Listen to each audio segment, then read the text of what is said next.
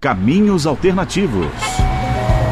Turismo de Minas começa a voltar aos trilhos. Oferecimento Conceição do Mato Dentro. Venha se aventurar no coração de Minas Gerais. Sebrae, a força do empreendedor brasileiro. Associação Mineira de Municípios, AMM. Sabará, 310 anos. Cidade de vida, cidade de história.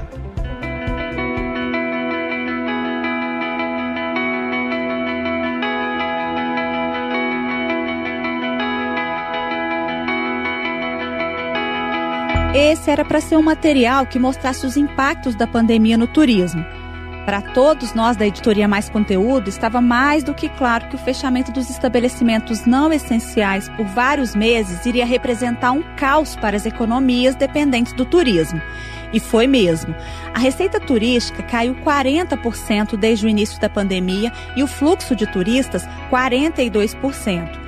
Os dados da Secult, a Secretaria de Estado de Cultura e Turismo de Minas Gerais, mostram o tamanho da pancada para o setor. Até aí, ok. Só que logo no início da apuração, nós percebemos que a pegada dessa história não era 100% negativa. Aqui é Brasil, né, meu filho? E como Tom Jobim disse lá no passado, o Brasil não é para principiantes. Gosto mais da versão O Brasil não é para amadores, que virou quase um mantra dos sobreviventes desse país. Mas, deixando a poesia de lado e voltando ao tema central, teve demissão, quebradeira de empresas ligadas ao turismo e muita história triste. A CNC, Confederação Nacional do Comércio de Bens, Serviços e Turismo, estimou perdas financeiras de 31 bilhões para o setor em Minas Gerais. 4.100 vagas foram fechadas no setor de turismo só em 2020. Sim, a pandemia foi e tem sido desafiadora para a economia mas teve também reinvenção, jeitinho brasileiro, inauguração de novos negócios. Teve sobrevivência. E é sobre isso nosso bate-papo com vocês hoje. E ah, antes que eu me esqueça de me apresentar, sou Tatiana Lagoa, uma das jornalistas que apurou essas histórias ao lado de Isabela Ferreira Alves, Keila Ariadne e Rafael Rocha. E não é por acaso que essa série de reportagens levou o nome de Caminhos Alternativos.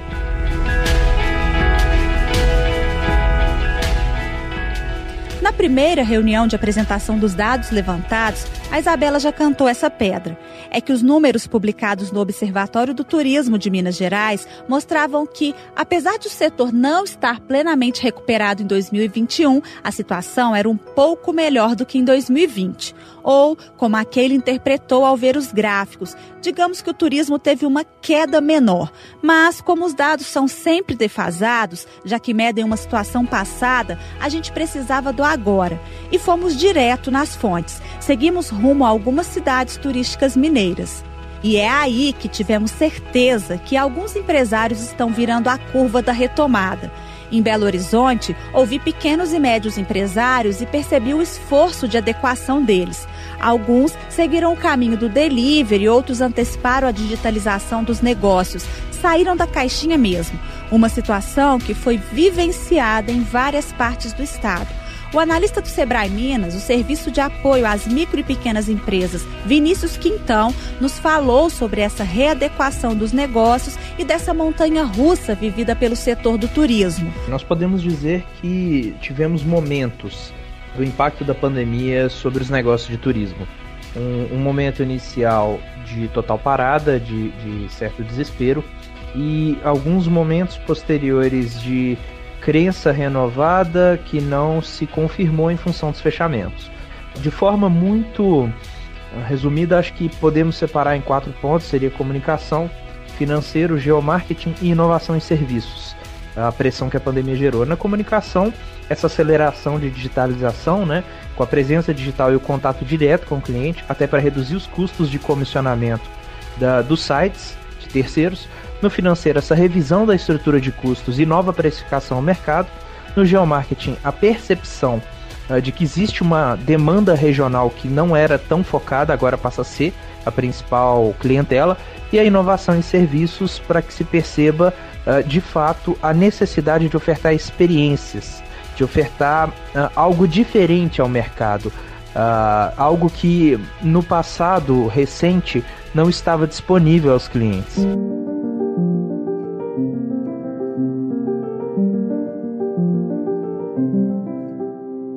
E lá em Ouro Preto, a Isabela ouviu um monte de fontes, tantas que ela vai ter que resumir agora uma parte do que viu e sentiu naquele pedaço de Minas Gerais.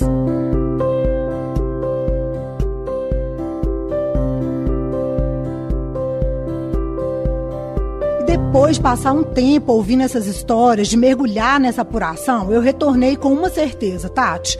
Nessa crise monumental que o setor atravessou e ainda busca caminhos para superar, o maior patrimônio do turismo mineiro, sem dúvida, são as pessoas. São elas que fazem essa engrenagem da atividade turística girar. E a prova disso é o turismo de experiência, de base comunitária em Minas. Nessas andanças aí, a gente teve o prazer de conhecer a Yolanda Silva, de 54 anos, uma quitandeira de Santo Antônio do Salto, e o agricultor Sebastião Santana, de 57 anos, o seu tião, de Santa Rita de Ouro Preto. Os dois locais são distritos de Ouro Preto. Eles são típicos exemplos de turismo de experiência e turismo de base comunitária. No mercado de viagem já está até um pouco batido falar de experiência para descrever um roteiro, um atrativo turístico. Essa coisa de que o turista quer viver uma experiência e não só consumir um produto de massa. Então a gente foi buscar a definição desses termos. E segundo os especialistas entrevistados, a raiz desses conceitos, tanto do turismo de experiência quanto do de base comunitária, passa pela busca do ser humano pelo encantamento, por aquilo que é capaz de nos conectar com os nossos propósitos, com aquilo que segura a gente no mundo. Nesse momento de pandemia, essa conexão nunca foi tão procurada. E foi exatamente esse encantamento com o que nós mineiros temos de melhor que eu senti quando eu entrei na casa da Dona Yolanda e na horta do seu Tião.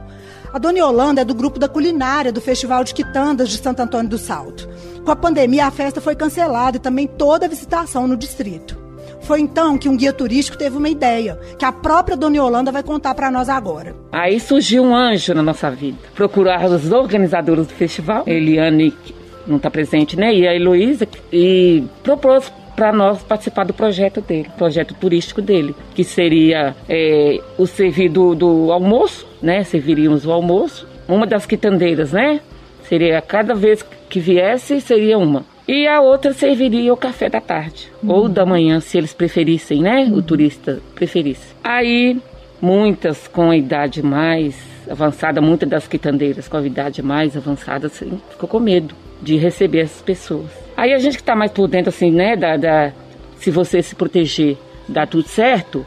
Então eu aceitei, servi o café da manhã. E a Heloísa, que já tem a pousada, ficaria com o almoço. E aí deu certo.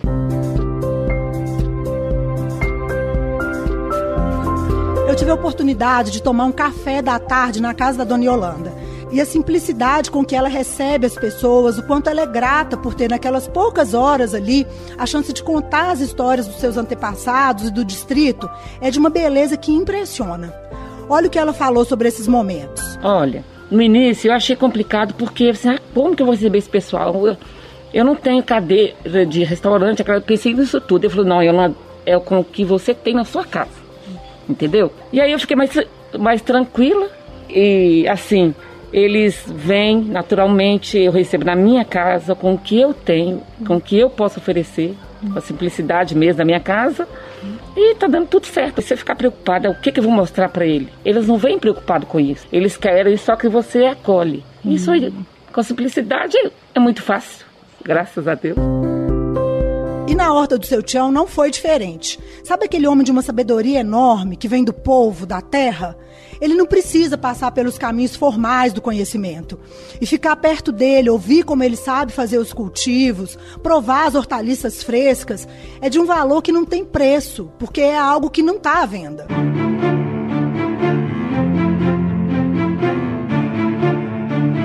a pandemia, todas as formas de ganhar o sustento trabalhadas pelo seu tião foram paralisadas. E ele, que achava que vendia os produtos da horta, percebeu que a vivência como homem da roça era o seu verdadeiro produto. E seu tião não pensou duas vezes para virar essa chave. Aí eu dei meu pulo. No caso, eu esperrei pro outro lado, né? Aí eu fui para o WhatsApp, para redes sociais. Mas quem que deu essa ideia pro senhor, seu tio? Ah, acho que foi Deus mesmo, né? Foi amizade, assim, uma parceria com o guia turístico que vinha na, veio na minha casa, começou a conversar, comecei a falar com ele do sonho também que eu tinha. E aí ele começou a falar assim, vamos dar um homem que vai dar certo. E aí adicionou mais umas três comunidades, né? De não sei como que tá no andamento, hum. mas o meu aqui eu posso garantir que Nós lá vai tocando, né? Devagarzinho para chegar lá nesse ponto lá, para onde ter a pessoa alimentar com a gente aqui, comer das variedades da gente aqui na hora. O nosso plano também é da pessoa chegar na horta, ele vê lá aquela variedade, ele, eu quero comer isso aqui, eu quero experimentar isso aqui, vai ser feito para ele na hora.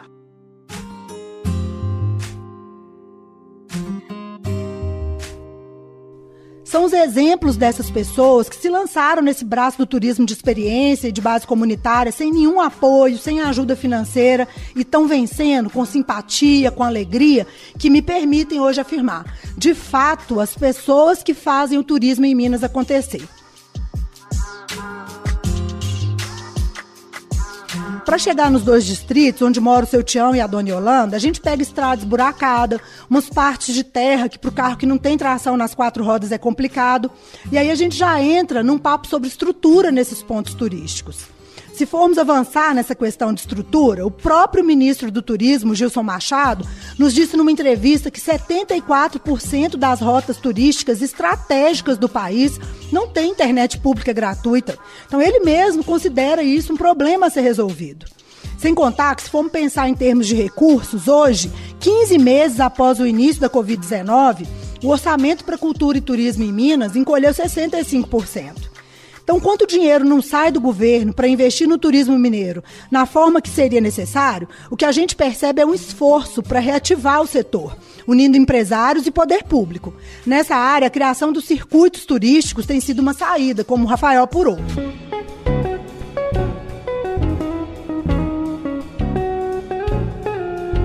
Realmente, o potencial turístico em Minas Gerais precisa ser melhor explorado. Para se ter uma ideia, a gente tem 60% do patrimônio histórico do Brasil, além das cachoeiras deslumbrantes, dos mares de montanhas, toda a riqueza que a gente já conhece. A nossa gastronomia é única, nossos queijos e azeites são premiados no exterior, isso sem falar dos nossos cafés e por aí vai. Mas a caminhada ainda é longa. Em 2019, por exemplo, Minas atraiu 30 milhões de visitantes. E o pessoal do turismo fala que esse fluxo ainda é considerado pequeno. Uma coisa que eu percebo é a dificuldade em encontrar informações turísticas sobre as nossas cidades, que é bom a gente lembrar que são 853 cidades. Minas Gerais é do tamanho da França. Os dados que a gente encontra são dispersos e se você procura nos sites das prefeituras, por exemplo, vai se deparar com dificuldade, há poucas informações e nem sempre tem telefones para tirar dúvidas. Uma estratégia encontrada pelas cidades é elas se organizarem em circuitos turísticos. Juntas, as cidades se tornam mais fortes e assim podem atrair mais visitantes.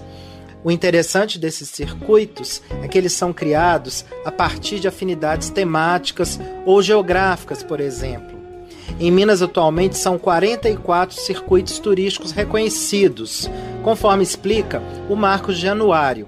Ele é o presidente da Federação dos Circuitos Turísticos de Minas Gerais. Os circuitos turísticos são associações de municípios formadas por municípios é, com afinidades culturais, turísticas, econômicas, uh, sociais e, e, de natureza. Os circuitos, eles a gente trabalha para poder promover o desenvolvimento do turismo regional.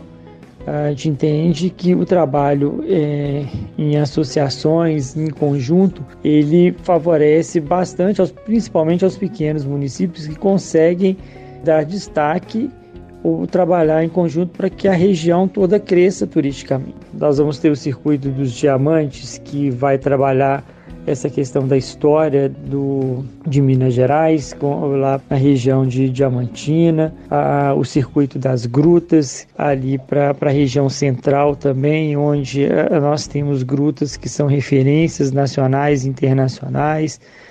É, nós temos circuitos do no Triângulo Mineiro, onde valoriza a, a região, o circuito do, do, Lago de Furnas, do circuito de Capitólio, uh, onde vai valorizar principalmente ali o Lago de, de Furnas, o circuito da, na, na, região da Canastra, uh, aqui no, nos Inconfidentes, onde a gente valoriza a questão da, da história, principalmente história e cultura do, do, da Inconfidência Mineira, patrimônio histórico nosso.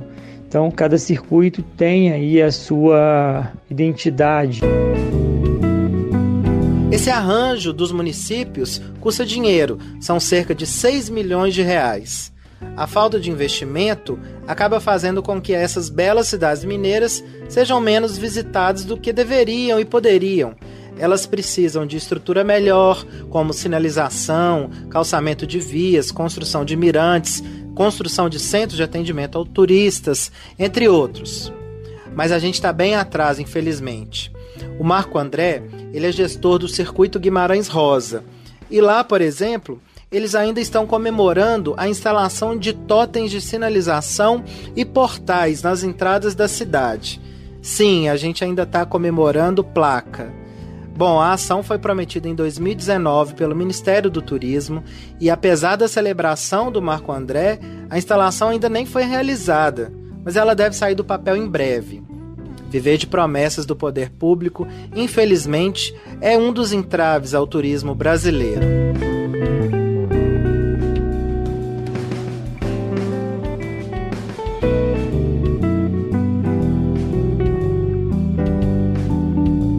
Interessante é que Minas tem tantos atrativos, como a gente tem falado, que vira e mexe, novos caminhos turísticos aparecem.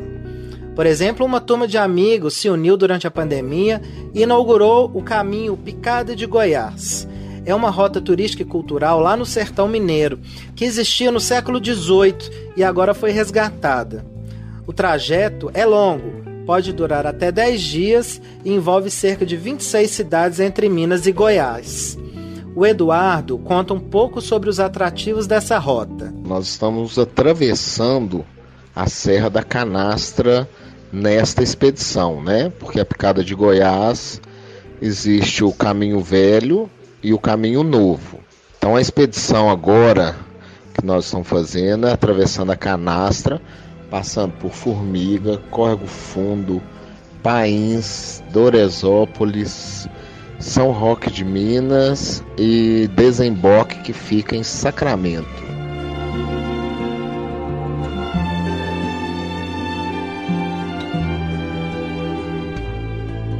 O turismo rural é outra aposta da categoria. Já que muitos turistas andam em busca de cidades pacatas e mais tranquilas, nesse segmento Minas Gerais também pode surfar boas ondas. No mês passado, foi inaugurado um roteiro turístico inspirado no caminho de Santiago de Compostela, aquele famoso trajeto turístico europeu que passa pela França, Espanha e Portugal. A rota mineira começa lá em Ouro Preto e segue até Santiago, que é a cidade conhecida como Terra dos Biscoitos. Esse caminho passa por 11 municípios ao todo, tem 274 quilômetros e pode ser percorrido a pé, a cavalo, de bike, motocicleta, veículo 4x4, conforme a preferência do freguês. Tem mais novidade vindo aí, viu, gente? Tem uma rota do queijo para sair na região da Trilha dos Inconfidentes e novos caminhos na região da Serra da Mantiqueira, que aliás é um lugar deslumbrante. Tudo isso deve ser inaugurado em breve. Apesar de tantos percalços, tem um mundo de coisas acontecendo, a gente está percebendo. Essas novidades são uma pequena amostra do esforço e trabalho feito por quem vive do turismo em Minas Gerais. A recuperação total do setor, claro, depende ainda da melhoria nos indicadores de saúde e da recuperação econômica. Mas enquanto isso não ocorre, pelo menos aqui em Minas, o que a gente vê são empresários de todos os portes e tamanhos seguindo caminhos alternativos. Afinal de contas, como escreveu o cronista Paulo Mendes Campos, o tempo foi indo e Minas continua. Esse foi o Mais Podcast, que teve a sonorização de Gilmar Caetano, colaboração de Keila Ariadne, Rafael Rocha, repórter Isabela Ferreira Alves e Tatiana Lagoa. Até mais!